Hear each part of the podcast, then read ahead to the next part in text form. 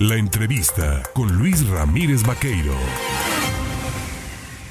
Mire usted, este viernes, para iniciar el fin de semana, se había anunciado parte de los abogados defensores de Tito N o Tito del Can, en este caso, que iba, había obtenido un amparo listo para poder salir ante los señalamientos e imputaciones que se le habían eh, inferido por parte de la Fiscalía General del Estado.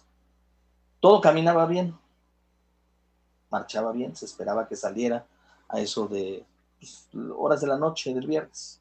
Pero resulta que de repente, nuevamente, la juez de control, responsable de su caso, eh, pues le gira una nueva orden de aprehensión que había dictado un, juez del Poder Judicial del Estado. Para hablar del tema, yo le agradezco al presidente del Comité Directivo Estatal del PANA, Federico Salomón Molina, el tomarme el teléfono esta mañana. Mi querido Federico, ¿cómo estás? Te pregunto, ¿es correcto esto que está pasando con Tito Delfín? ¿O se está impartiendo justicia pues con sesgo? Hola, ¿qué tal Luis? Eh, buen, buen día.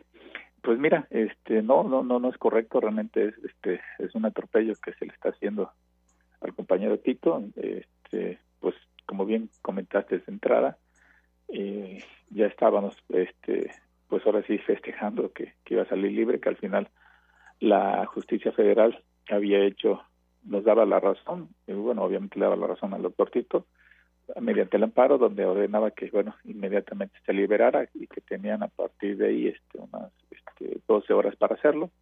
La audiencia estaba convocada a las siete y media y, y como que tardaron, ¿no? Sospechosamente tardaron dos horas más, luego se presentó la juez y hasta el final casi la 11 de la noche, casi las 12, es que dicen que sí, que iba a salir, pero este pues ni bien había salido cuando de repente pues ya le sacaron otra nueva orden de aprehensión.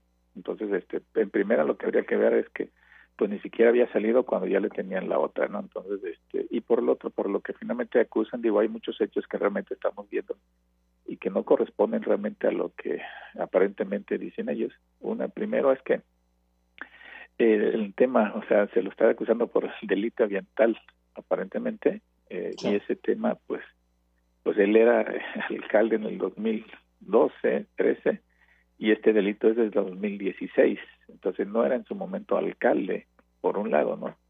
Y entonces, este, pues vemos claramente que pues está muy metido el tema de la mano chueca y torcida de la Fiscalía General y obviamente pues este pues eso nosotros consideramos que es es un atropello realmente.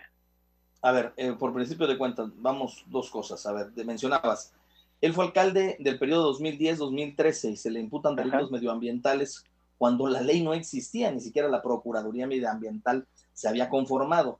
La ley no se puede, dice la Constitución, aplicar de manera retroactiva, eso lo sabemos todos.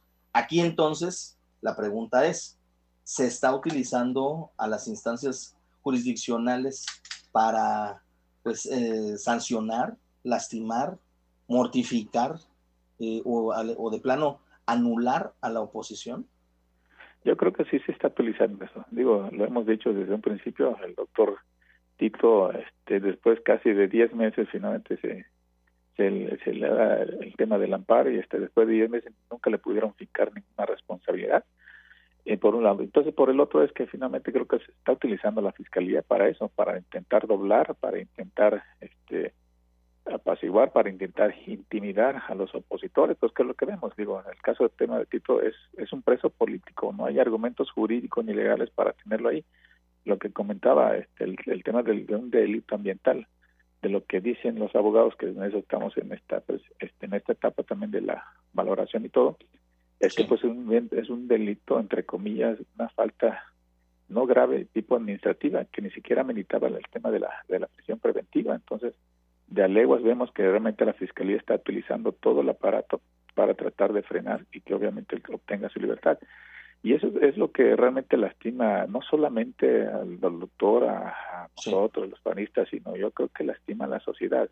Cómo esta actitud tan perversa y dañina realmente eh, configuran, intentan configurar delitos para apaciguar realmente a un grupo que de otra manera, eh, un grupo de personas que no estamos de acuerdo con lo que estamos viviendo y padeciendo aquí en, en la sociedad veracruzana. Entonces, qué, qué, qué, lamentable, ¿no? Que Veracruz esté sufriendo. Sí.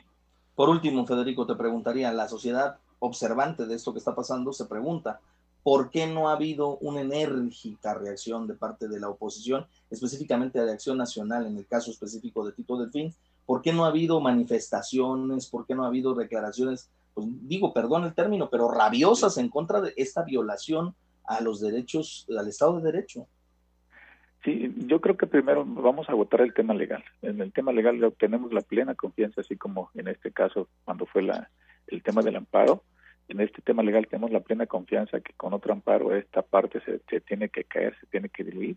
Y en este asunto, pues digo, estamos primero en esta primera etapa. De ahí, pues obviamente empezaremos ya a ver otros tipos de, de, situaciones para tratar de, pues obviamente de decirle a la sociedad que, que esto no puede seguir pasando, decirle a la sociedad y al gobierno de que esto por más que intenten finalmente aplacarnos, este, silenciarnos, yo creo que eso no va a pasar, todo lo contrario.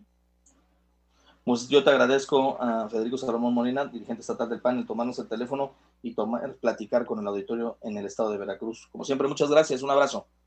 Igualmente, mi buen Luis, buen día. Buen día.